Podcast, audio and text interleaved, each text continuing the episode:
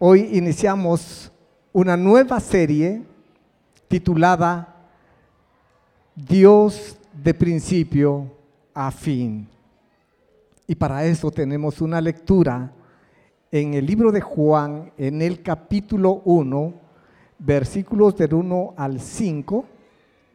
Yo para hacer la lectura quiero pedirles por favor que nos pongamos en pie como reverencia a su palabra voy a leer una versión NBLH. Dice la palabra del Señor en el nombre del Padre, del Hijo y del Espíritu Santo. En el principio ya existía el verbo y el verbo estaba con Dios y el verbo era Dios. Él estaba en el principio con Dios. Todas las cosas fueron hechas por medio de Él y sin Él nada de lo que ha sido hecho fue hecho. En Él estaba la vida y la vida era la luz de los hombres. La luz brilla en las tinieblas y las tinieblas no la comprendieron.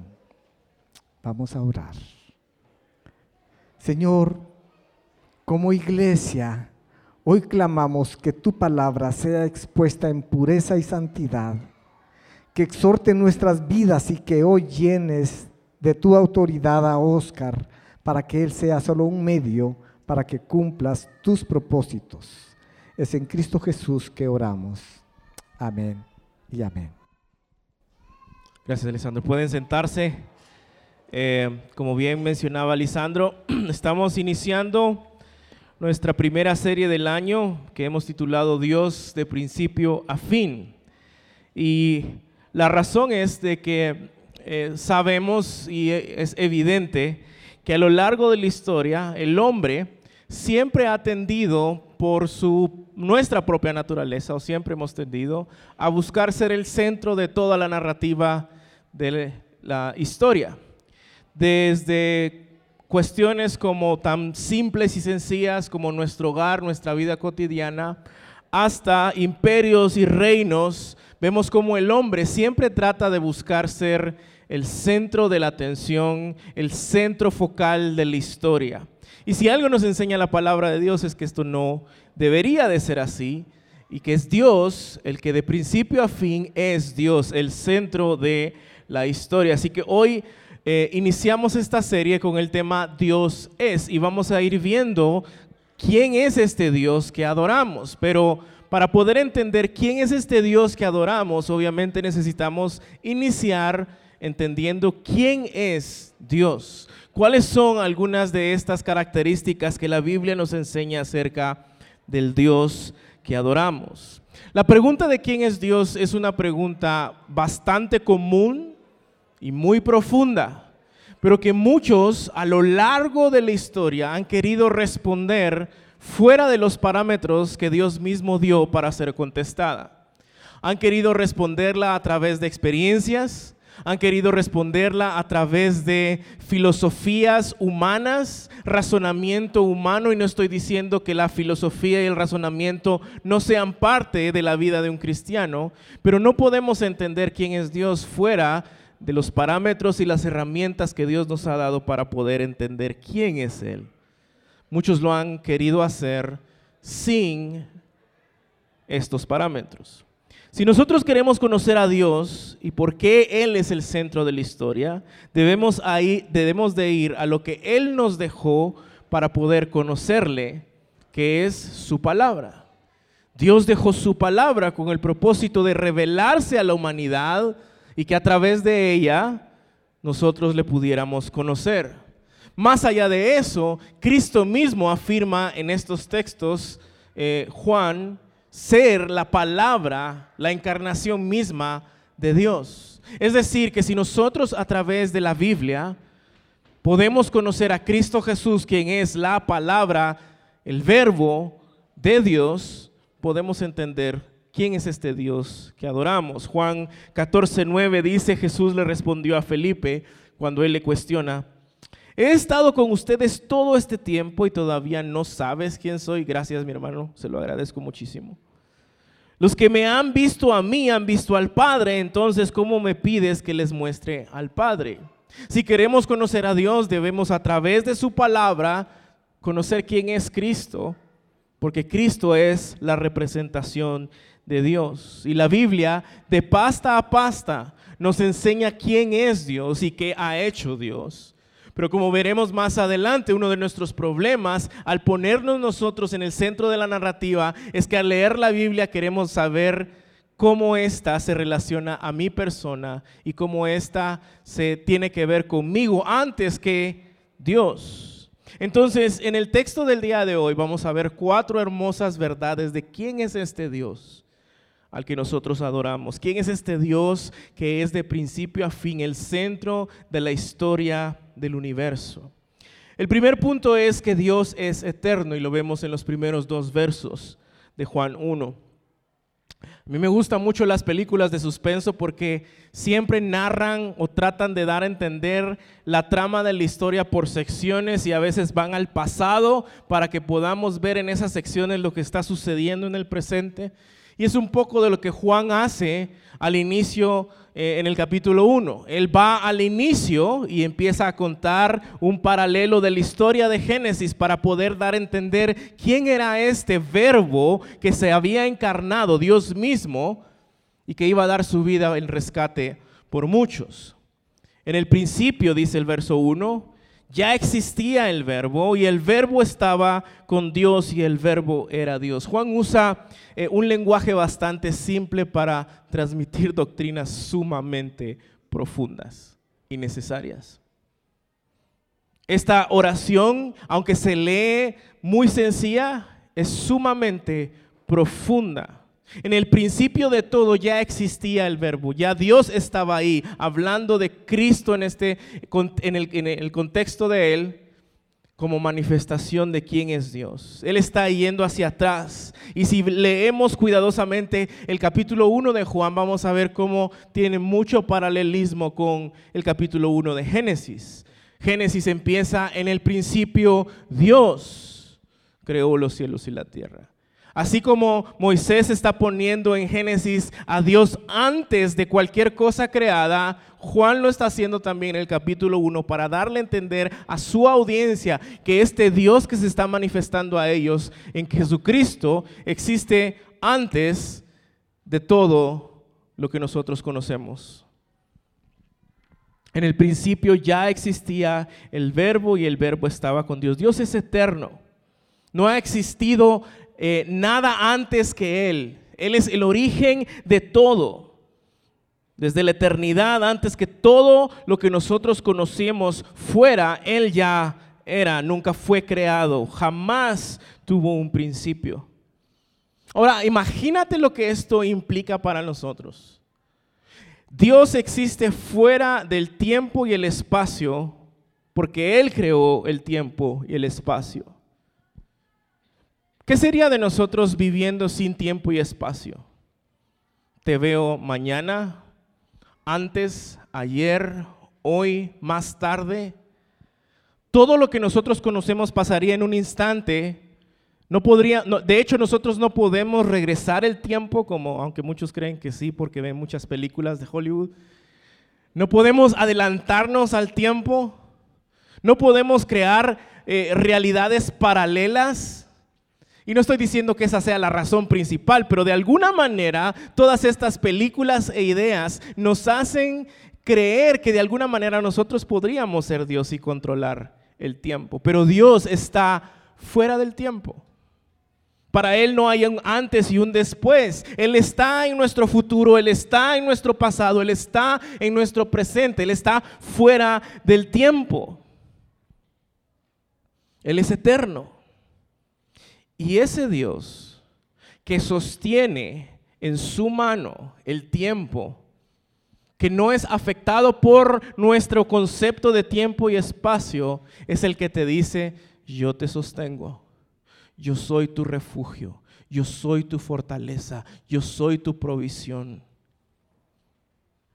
yo soy el que te guarda.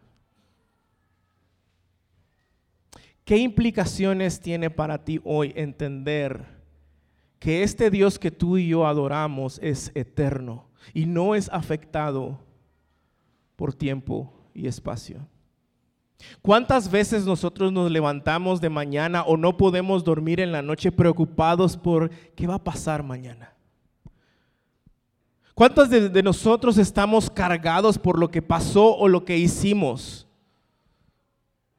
Tratando de buscar maneras de cómo resolver, de cómo lidiar con esto, sin muchas veces detenernos a pensar que es en Dios quien encontramos la solución, porque Dios está fuera del tiempo y el espacio. Por otro lado, medita en el hecho de que si tú estás en Cristo, la palabra de Dios afirma que Él te escogió a ti antes de crear el tiempo y el espacio. Ese es el Dios que adoramos, ese es el Dios de la Biblia. Un Dios que a pesar de ser este Dios que está fuera de tiempo y espacio, creador de todo lo que existe, que no se ha afectado por lo que pasa en este mundo, te escoge a ti y a mí antes de la fundación del mundo para su gloria. No es un Dios indiferente que agarró a Oscar con una onda y lo tiró, bueno, pues a ver dónde caes y ahí mira qué haces. Es un Dios involucrado en nuestra vida que una y otra vez en el texto bíblico recordamos cómo nos ama, cómo nos cuida, cómo nos sostiene, a pesar de que nosotros somos los que queremos estar en el centro. Nosotros somos los que queremos ser Dios, como Adán y Eva decidieron que ellos querían serlo. No, nosotros somos mejores dioses, creo yo, y vamos a tomar nuestra propia decisión. Por otra parte, ¿cómo esto afecta el hecho de que tú quieras tener siempre el control de todas las cosas? ¿Acaso no es irónico el pensar que Oscar, un diminuto, una diminuta molécula en la línea de tiempo de la creación del universo, puede de alguna manera controlar lo que va a pasar mañana?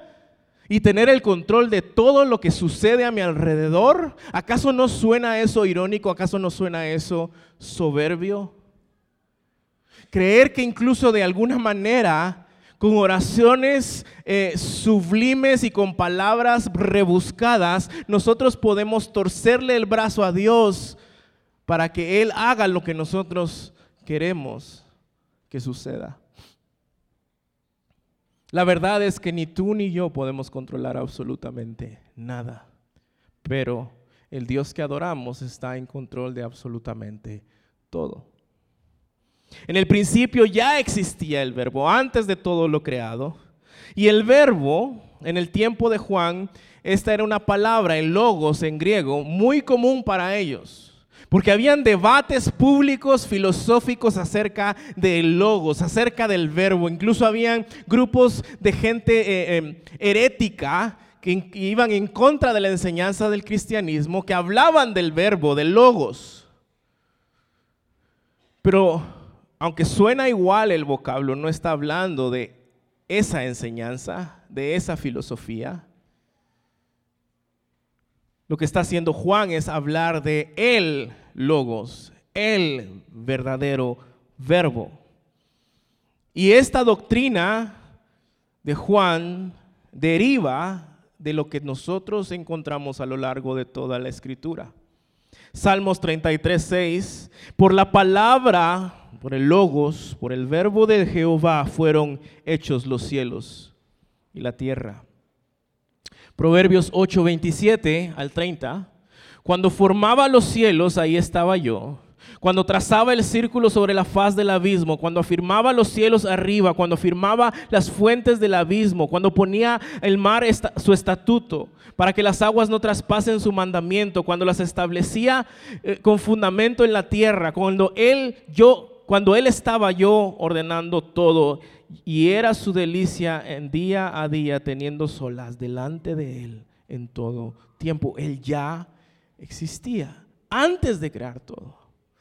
El verbo que Juan está empleando acá también lo encontramos en el Nuevo Testamento. Más adelante, en el mismo capítulo 1, en verso 14, dice, el verbo se hizo carne y habitó entre nosotros y vimos su gloria Gloria como el unigénito del Padre lleno de gracia y de verdad. Apocalipsis 19:3 lleva puesta una túnica hablando de cuando Él vuelva en juicio, bañada de sangre, y su título es La palabra, el verbo, el logos de Dios.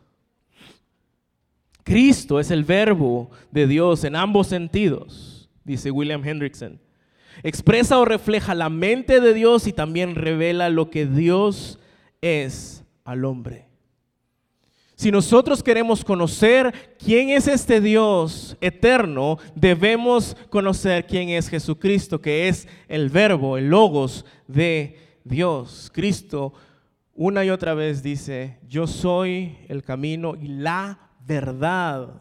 Él es la representación de este Dios eterno, del Dios encarnado que existía antes de todo. Porque el Dios que adoramos es eterno y punto número dos, también es un Dios trino. Vean el verso de nuevo. Y el verbo estaba con Dios, hay una diferenciación, y el verbo era Dios, hay una unidad. Y a pesar de que hasta más adelante menciona al Espíritu Santo, sabemos que toda la Biblia habla de un Dios trino. Versos 1 y verso 2. Todo el ser humano, sea en Guatemala, en El Salvador, en Nicaragua, en México, en China, en Estados Unidos, en donde sea, todo ser humano en lo más profundo de su corazón tiene anhelos fuertes. Anhelos de amistad sincera, de amor desinteresado, de justicia perfecta, de fidelidad, de unidad, de lealtad, de paz, de armonía, de amistad. Todo ser humano lo tiene. Y, de alguna manera estos eventos trágicos con los que hemos empezado el año como que dan a, reflejan todos estos deseos que todo ser humano tiene. Y la pregunta es, ¿por qué?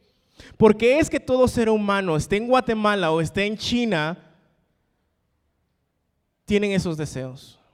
Y la, y la respuesta es porque todo ser humano es creado a la imagen y semejanza del Dios Trino, quien es la fuente de justicia perfecta, amor perfecto, lealtad perfecta, fidelidad perfecta, amistad perfecta, comunión perfecta, paz perfecta, justicia perfecta. el, hecho de que todo ser humano sea creado a imagen y semejanza de este Dios trino se ve demostrado en el hecho de que todo ser humano anhela esas cosas que pueden encontrar perfectamente, únicamente en el Dios Trino.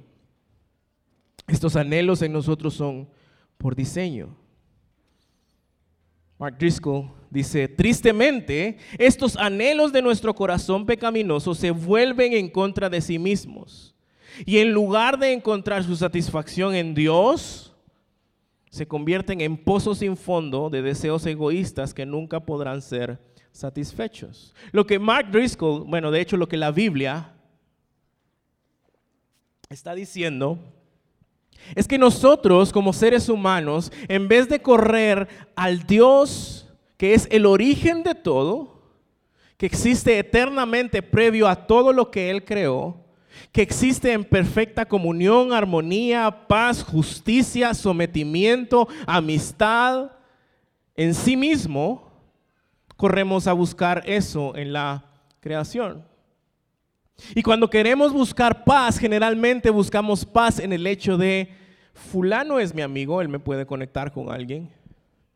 Mi apellido es un apellido respetable. Tengo mi cuenta de banco en azul y no en rojo a final de mes, eso me da paz. Mi familia, estar con mi familia me da paz. Y, y ojo, no estoy diciendo que estas cosas sean malas. Pero muchas veces y constantemente somos tentados a correr a, la creación y no al creador para buscar estas cosas, estos anhelos que solo pueden ser saciados en la fuente, en el Dios trino. ¿A qué estás corriendo tú? ¿Qué estás buscando tú? ¿Con quién lo estás buscando tú? Saciar estos deseos. ¿En dónde encuentras tu paz, tu tranquilidad?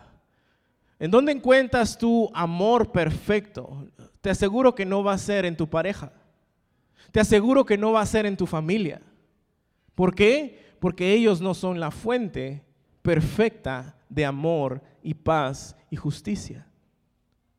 No podemos encontrar todos estos anhelos de nuestra alma fuera de Cristo, fuera del Dios Trino. Sin embargo, una y otra vez corremos fuera del modelo perfecto. Al ser creados a su imagen, todo ser humano tiene estos deseos profundos, pero terminamos buscando satisfacerlos fuera de Él, la única fuente que puede saciarlos, fuera del Dios Trino. Ahora, ¿qué es la Trinidad? Y seguramente no es una pregunta fácil, seguramente no es sencillo. Eh, y, es curioso porque en nuestro proceso eh, de, personas al ministerio siempre hacemos estas preguntas cuando nos sentamos con... ¿Cómo le explicarías la Trinidad a un niño?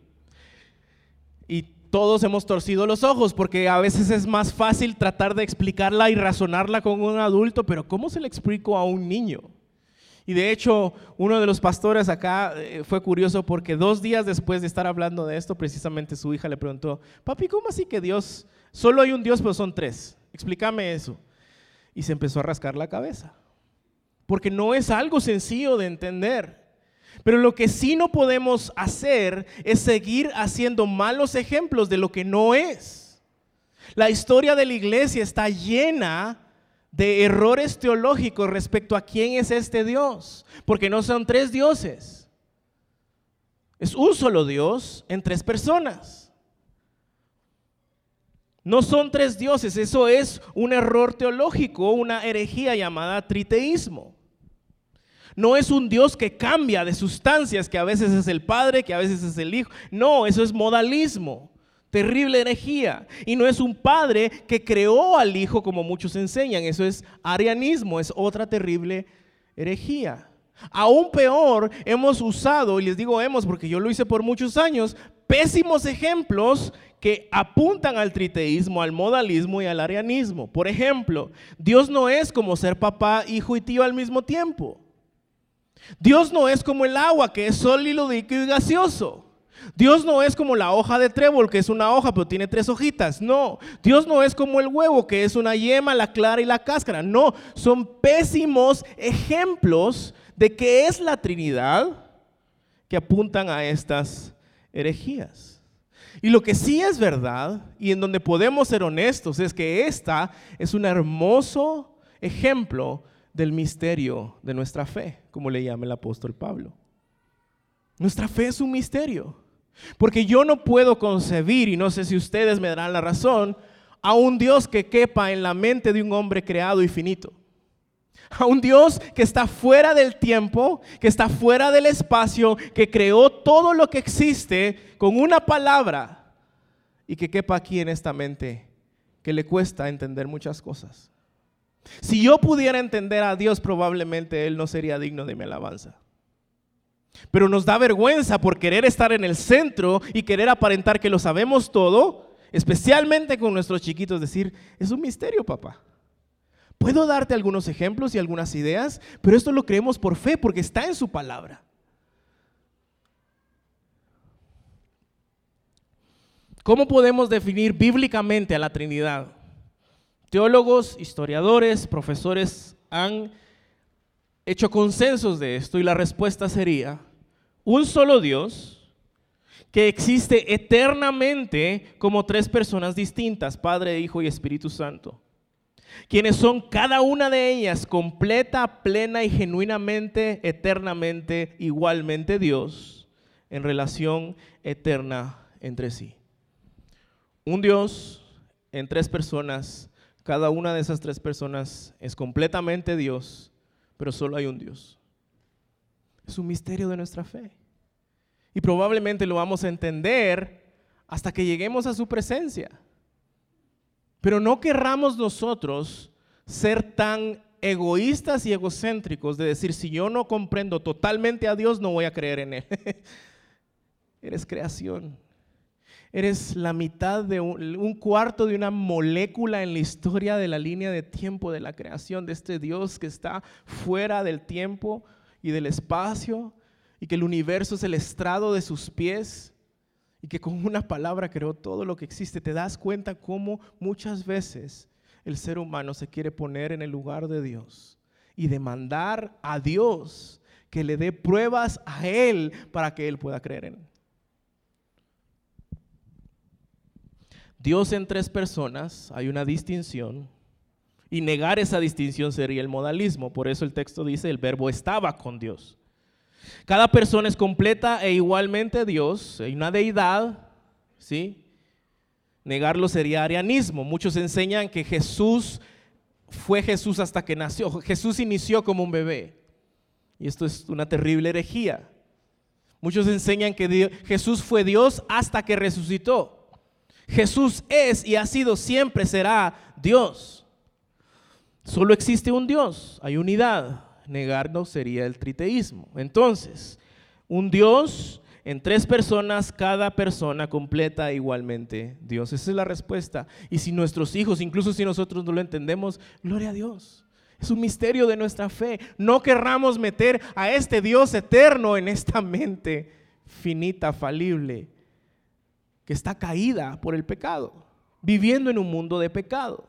Esto no quiere decir que la fe sea sin razón. Dios nos libre de eso. Hay razón, pero hay misterios que solo Dios en su momento, en su presencia, nos los revelará. Y el verso 2 es una afirmación de esto. Él estaba en el principio con Dios, hablando de Jesús.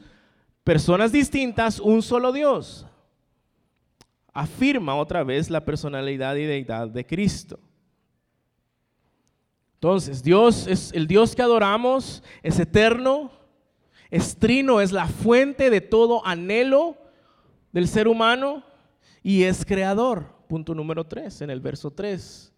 Todas las cosas fueron hechas por medio de Él y sin Él nada de lo que ha sido hecho fue hecho. La creación es un regalo de Dios para la humanidad. No solo para sus hijos, para la humanidad.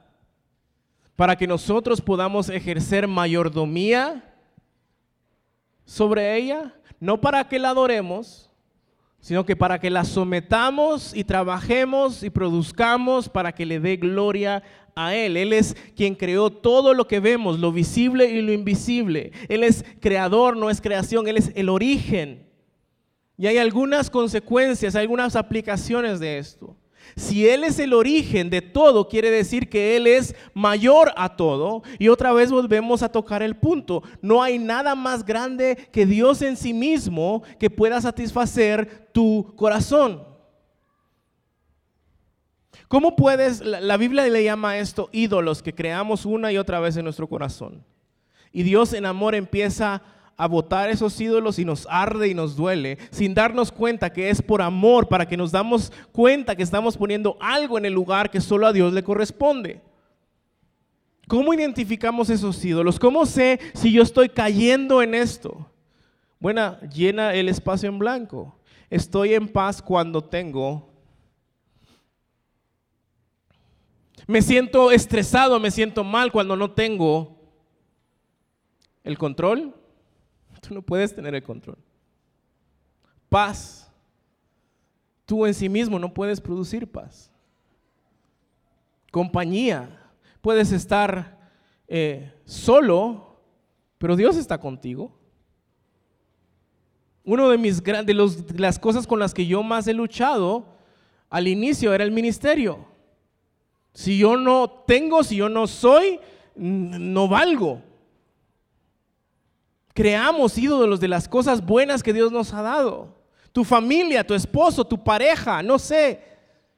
Voy a estar bien si tengo y voy a estar mal si no tengo. Son ídolos que en su misericordia Dios nos enseña y nos muestra para que los votemos, no que los omitamos, pero que los votemos de ahí, del lugar, del trono en donde están en nuestro corazón.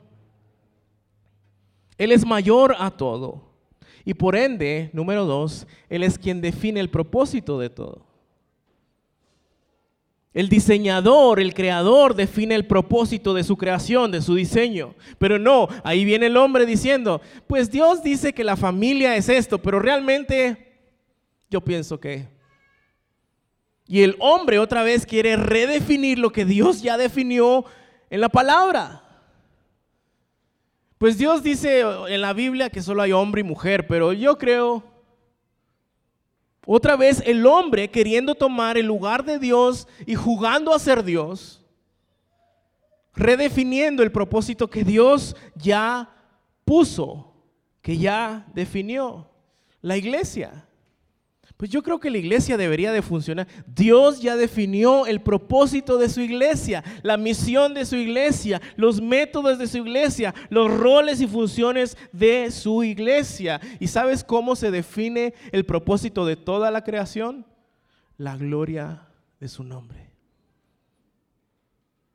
Porque aún en eso, en comentarios tal vez no malintencionados, y no me lo tomen a mal, pero entiendan el razonamiento detrás de esto. Como de repente hay los atardeceres de noviembre, ¿no?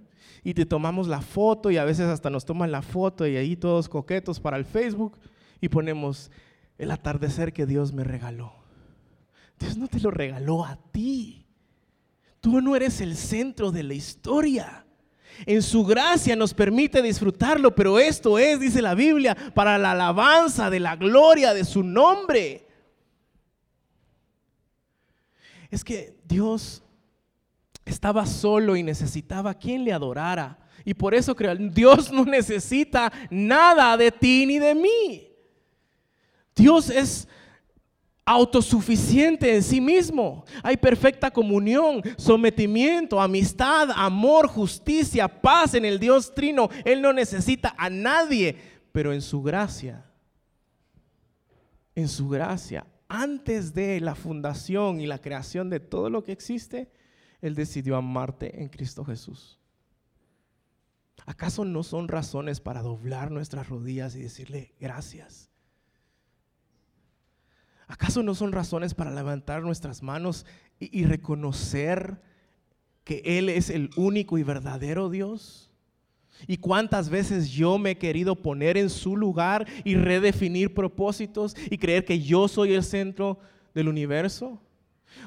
Escucha esto con todo amor, bíblicamente, pastoralmente, y entiende cómo lo estoy diciendo. Dios no te creó a ti para que tú hagas tu mejor vida y tus mejores sueños. Dios te creó a ti para su gloria y te dio dones y te dio habilidades que debemos usar para su gloria.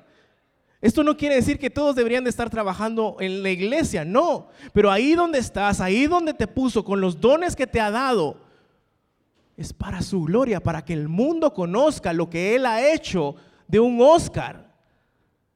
Inmerecedor, pecador, incapaz. Pero nosotros le hemos dado vuelta a todo esto y nos hemos puesto en el centro. y esto va junto de malas enseñanzas por, por muchos años. Eh, al final del primer servicio me decía alguien, entendí cómo no es de que Dios no me da más de lo que puedo soportar, el famoso verso, a Dios no te va a dar más de lo que puedas. Eso no tiene nada que ver contigo. Tú no puedes soportar nada.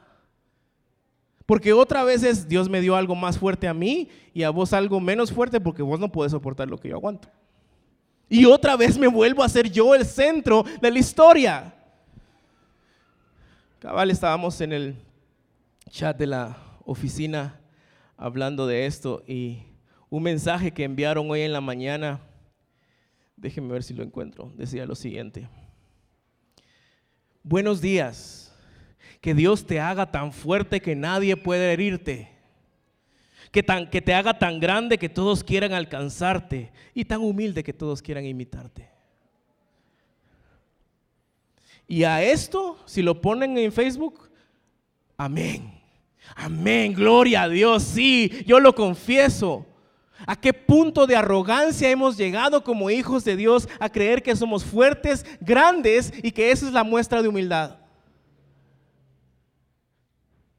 ¿A qué punto hemos llegado de creer que cuando oramos decimos, bueno, Ahora que yo ya no puedo, le entrego el control a Dios. Nunca has podido. Tú y yo somos grandes inútiles, que no seríamos nada sin la gracia de nuestro Señor Jesús. Tú no le puedes entregar el control al que siempre ha tenido el control, pero hasta en nuestras oraciones, aunque no es intencional, pero por ser mal enseñados, nos hemos puesto en el centro. Señor, te entrego el control. y Dios arriba de estar, ay papito, ¿cuándo lo tuviste? Él es quien, Él es mayor a todo, por ende es la, la fuente de todo. Él es quien define el propósito, pero también, y esto es muy importante, cuando no entendemos que Él es el creador, fácilmente nos ponemos en el centro de la historia al punto de creer en cuestiones gnósticas. Por ejemplo, el arte es del diablo. La música es del diablo. El arbolito es del diablo. En mis tiempos el cine es del diablo, eh, los DVDs eran del diablo, la ropa negra, algo le pertenecía al diablo. El diablo no es dueño de nada. El diablo, nuestro, el enemigo de nuestra alma, escucha esto, es creación. Está sometido al creador. No hay nada que el diablo pueda hacer que no esté en la voluntad, en el control y en la soberanía del Dios que adoramos. ¿No te da paz eso? ¿No te da paz cuando no entiendes qué está pasando, cuando te preguntas e incluso acusas a Dios? Es decir, ¿por qué? ¿Por qué está pasando esto? Es increíble leer todo lo que pasó con Job, pero leer el inicio de Job. ¿Cómo el enemigo de su alma pide permiso y es autorizado y cómo leer al final de la historia de José, después que lo vendieron y que abusaron de él y todo, como todo lo que el diablo quiso para mal, tú lo transformaste para bien. Él es mayor a todo, Él define propósitos de todo. Y cuidado con el gnosticismo, todo le pertenece a Dios. Y en este contexto estoy hablando, no estoy hablando de su uso ni de los, nuestros propios propósitos. Hablando de creación. No hay nada que sea del diablo. Todo le pertenece a nuestro Dios. Él es eterno, Él es trino, Él es creador, Él es salvador. Versos 4 y 5, y no estoy diciendo que salva sea Dios, solo para aclarar, ¿verdad? Verso 4 dice, en Él estaba la vida, y la vida era la luz de los hombres. La luz brilla en las tinieblas y las tinieblas no la comprendieron. En otras traducciones dice no prevalecieron. Y hay un debate eterno si era que no la entendían porque no entendían que era Jesús. Personalmente yo creo que es más por el contexto bíblico y del libro que no prevalecieron. Porque la oscuridad no puede prevalecer ante la luz. La oscuridad nunca va a ganar. Esta vida, la vida cristiana, no es una vida en donde pasamos eh, cruzando nuestros dedos por aquella imagen donde Satanás está haciendo un pulso con Jesús a ver quién gana. Jesús ya ganó. Dios es el creador de todo. Él define propósitos. Él es soberano sobre todas las cosas. Nada sale de su control. Jesús ya ganó. Las tinieblas no prevalecieron. Él fue vencido. El mal nunca va a ganar, nunca va a triunfar. Y todo lo que Dios permite, esto lo repetimos una y otra vez, cosas buenas y cosas malas en la soberanía de Dios, es porque te ama y quiere que, que te des cuenta de tus ídolos, que los trabajes y que cada día más te parezcas a Cristo Jesús. Y eso se llama amor. Dios te ama tanto que permite situaciones buenas y malas para formarte a la imagen de Cristo. Romanos 8. Frederick Bruce dice, en la primera creación, la oscuridad estaba sobre la faz del abismo, Génesis 1.2, hasta que Dios llamó a la luz a existir, así que la nueva creación involucra la dispersación de la oscuridad espiritual por la que la luz brilla en el verbo Cristo, Dios encarnado. Todos los que somos hijos de Dios, los que estamos en Cristo y hemos sido llamados a través de la obra de Cristo, estábamos muertos en nuestros delitos y pecados. Vivíamos como hijos de oscuridad y hemos sido llamados a ser hijos de luz. En Él está la salvación. No te puedes salvar por tus obras, por las fotos que publicas en Facebook y redes sociales de cómo ayudas a otros por el dinero que das, por las buenas obras o buenas intenciones que tienes, eso no salva. La salvación está únicamente en la luz. Él es la luz. Y no es de que el verbo, que Dios contenga luz, Dios es la luz. Y esto otra vez nos llama a meditar en el diseño del hombre. ¿Se han preguntado por qué Estudios han confirmado y lo podemos ver en nosotros y en nuestros chiquitos. Uno de los más grandes temores del hombre es la oscuridad. Es por diseño. Porque tenemos el imago de y la imagen de Dios en nosotros. Nuestra necesidad más grande es su luz en medio de nuestras tinieblas. Sin Dios sin la obra perfecta y poderosa del Espíritu Santo, por los méritos de Cristo estamos muertos en nuestra oscuridad. No puedo enumerar la cantidad de veces que yo me he puesto en el centro de la historia, que yo he sido un egoísta. Pero déjenme darle algunos ejemplos con los cuales yo he luchado, seguiré luchando, para que ustedes se hagan un, examen de cómo está nuestro egoísmo. Desde creer que toda la narrativa bíblica se trata de mí, apunta a mí, porque yo soy David y mis problemas son Goliat. Cuando nosotros realmente en el contexto bíblico somos el pueblo temeroso de Israel que necesitaba un Salvador que venciera a nuestro mayor enemigo, la muerte y el pecado. Porque todo apunta a Cristo, no a nosotros. Desde estos mensajes de que yo soy el fuerte, yo soy el grande. Tal vez crees que todo el mundo debería respetarte por quien tú eres y demanda respeto una y otra vez en tu trabajo, en tu familia, con frases, ¿ustedes saben quién soy yo? Y Dios arriba se está riendo y en amor mostrándote que sin Él no somos nada. Creyendo que todos deberían darte prioridad a ti y que todos los planes y cosas que suceden en tu vida deberían consultarte a ti primero antes para ver si suceden o no. Eh, hemos llegado al punto de tener parejas, especialmente mujeres, que dicen, no voy a tener hijos porque eso arruina mi figura no voy a tener hijos porque eso va a desgastar nuestros planes a futuro. Hemos llegado al punto de ver a esta, iba a pecar, pero el Señor me redargüyó, se imaginan al pastor pecando desde el púlpito, a esta señora, Michelle Williams, recibiendo su premio en los Globos de Oro, diciendo, este premio lo he obtenido gracias a que un día pude decidir asesinar a mi hijo y abortar. Por eso tuve una vida libre para alcanzar mis sueños. Yo, yo, yo, yo, yo, yo.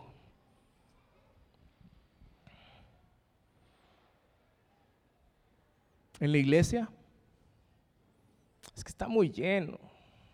Es que no hay sillas cómodas es que el parqueo, es que no hay suficientes baños, es que no hay aire acondicionado y qué calor, es que la música a veces no, es que el sonido muy fuerte, a veces solo del pecado hablan y, eh, y, y una y otra vez estás buscando excusas justificables, escucha esto, para ver si tu corazón quiere adorar a Dios para saber si el Dios de la Biblia es digno de tu adoración, es digno de tu atención, es digno de tu servicio. ¿Te das cuenta cómo hemos torcido las cosas? Hay toda una línea hoy en la iglesia llamada pragmatismo que responde a esto. ¿Qué le gusta a la gente? Eso vamos a hacer. Y si la gente quiere que traigamos un payasito aquí, pues traigamos un payasito, es lo que le gusta a la gente. Eso así va a escuchar más gente. Y hemos olvidado que el Dios de la Biblia da propósitos, métodos y misión a su iglesia. Y la gente no va a ser salva por lo que ellos quieren escuchar. La gente va a ser salva si escuchan la palabra de Dios cuando el Espíritu Santo obra en ellos y se arrepientan de sus pecados. Pero hemos sido tan pragmáticos. Recuerdo al inicio de, la plantación de Iglesia Reforma vino una pareja y, eh, y tienen servicio de parejas, todavía no. Y de hombres, pues todavía no. Y de mujeres tampoco. Y para niños solo de estas edades. Vamos a considerar, ver. Y, no estoy diciendo que todos deberían de venir a reforma, estoy diciendo de qué manera nosotros nos hemos puesto en el centro de toda la narrativa y demandamos que algo responda mis dudas, mis preguntas, mis necesidades para ver si Dios es digno de que yo le obedezca y me congregue y sirva y le adore y cante. Y cuando estás cantando, el centro de todo eres Jesús desde el principio hasta el fin. Tú recibes la gloria, honor, el poder, porque...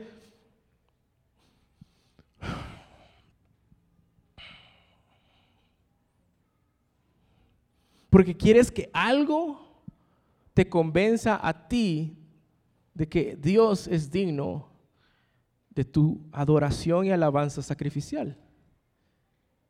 ¿Qué más prueba que Juan 1 del 1 al 5?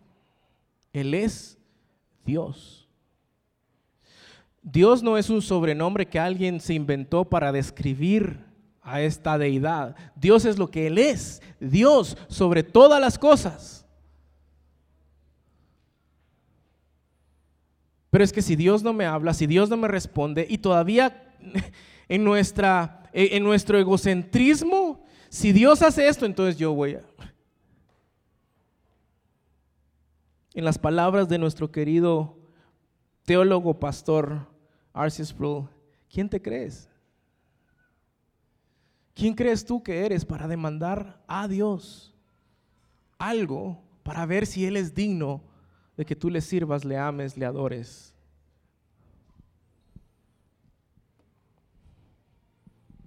Siempre actúas a la defensiva en la mayoría de situaciones. A mí me pasa tanto eso y a cada rato tengo que pedirle perdón a mi esposa y arrepentir de mi pecado. Mi amor, fíjate que esto que hiciste me dolió y ya empiezo a torcer los ojos. Porque quiero justificarme. Porque quiero que yo sea el que tenga la razón porque quiero que todos me entiendan a mí, porque todos me deben de respetar a mí, todos me deben de rendir pleitesías a mí. Y cuidado y salgo de aquí de la iglesia y alguien de ustedes no me saluda. Cuidado. Porque todos me deben ese respeto a mí. ¿Le suena familiar? Odias que la gente tenga críticas o comentarios negativos de ti, siempre los justificas. ¿Te es cargoso colaborar con otros?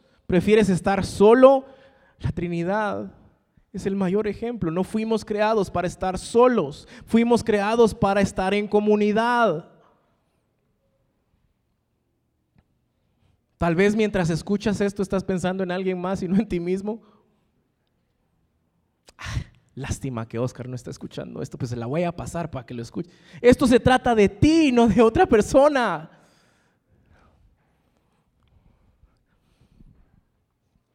¿Cómo están tus redes sociales? ¿Tu mejor foto? ¿Tus mejores historias? ¿Tus mejores viajes? No estoy diciendo que eso sea pecado, no. ¿Pero acaso no es una herramienta que ha promovido esto? Nadie publica sus frustraciones, sus miedos, sus temores, sus ídolos en redes sociales. Ay, ¿cómo te sientes o en qué estás pensando hoy? Pues hoy pequé, hoy pensé en, en otra mujer que no es mi esposa, así que me tengo... Nadie publica eso. Pero ese es el mundo en que vivimos, un mundo de apariencia, de gente que nos debería de respetar por quienes somos y lo que hemos logrado. Y por último, creo que la más difícil, bueno, todas son difíciles, pero la más común tal vez, Todos tienen la culpa menos tú.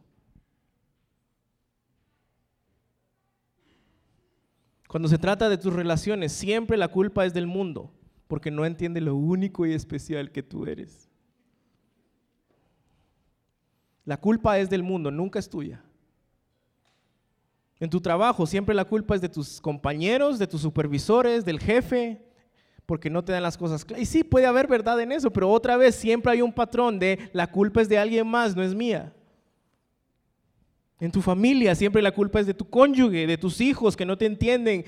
En, mi caso, que llegas cansado, que quisieras de alguna manera llegar y colgar la, la, gorra de pastor y decir voy a descansar. No, porque tienes que seguir pastoreando a tu familia, que es lo más importante.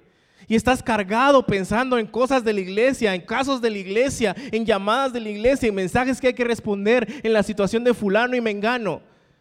Y eventualmente se te olvida que había un mensaje de fulanito allá y no lo respondiste y ahora se fue a la iglesia porque está ofendido. Y, y, no estoy diciendo esto, ojo, esto es para mí principalmente, porque yo soy el que me excuso de eso. Es que si supieran todo lo que hay que hacer. No, es mi pecado, es mi corazón. Esto te habla a ti.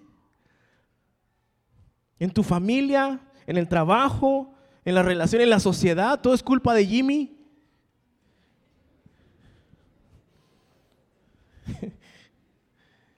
todo es culpa de la falta de salud, de la falta de... Sí, es cierto, pero el principal culpable del pecado en el mundo eres tú, soy yo.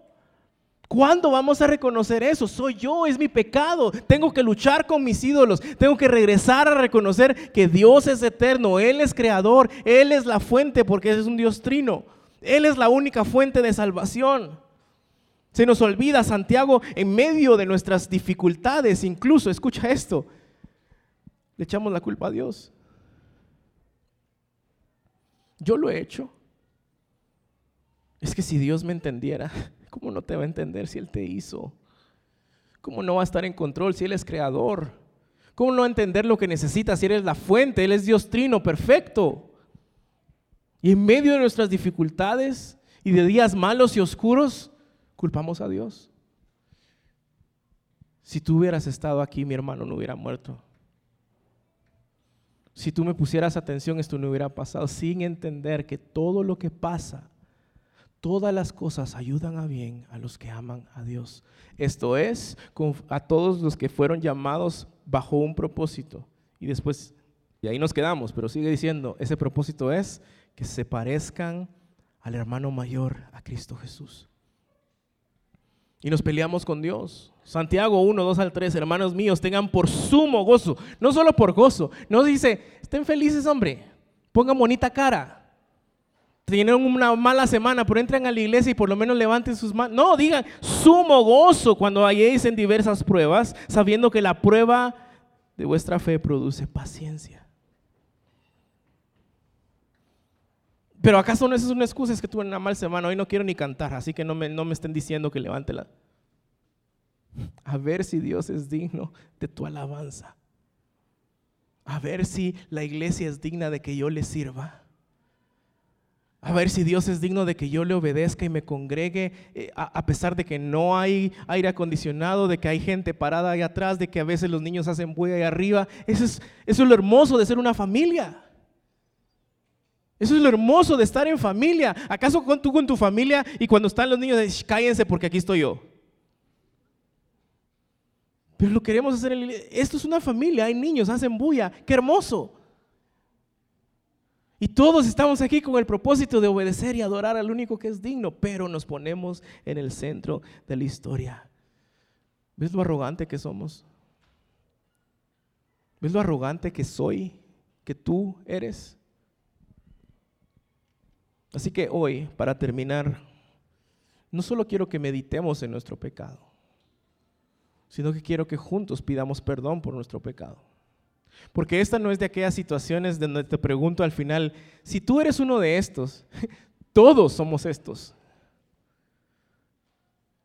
Así que nos vamos a poner de pie y vamos a celebrar la Santa Cena, meditando en nuestro pecado y recordando que es Dios quien nos puede perdonar. Es Dios quien nos puede saciar. Es Dios quien nos puede entender. Es Dios quien nos puede enseñar. Y por ende, Él es el único que merece nuestra alabanza y devoción. Él es el único que merece tu sacrificio, tu amor, tu pasión, tu entrega. E, escucha esto, iglesia, esto es tan importante. No es tu familia, no es tu negocio, no son tus sueños los que merecen toda tu energía, pasión y amor. Es Dios. Pero hasta Dios lo hemos usado como una excusa en la iglesia para que cumpla mis planes, mis propósitos y mis sueños. ¿Es malo tener sueños? Absolutamente no. ¿Es malo tener propósitos? Para nada.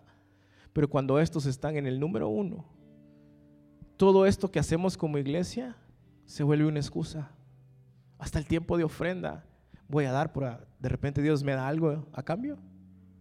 Y hay iglesias que hasta hacen otro sermón aparte para convencerte de que deberías de dar porque Dios tiene algo mejor para ti.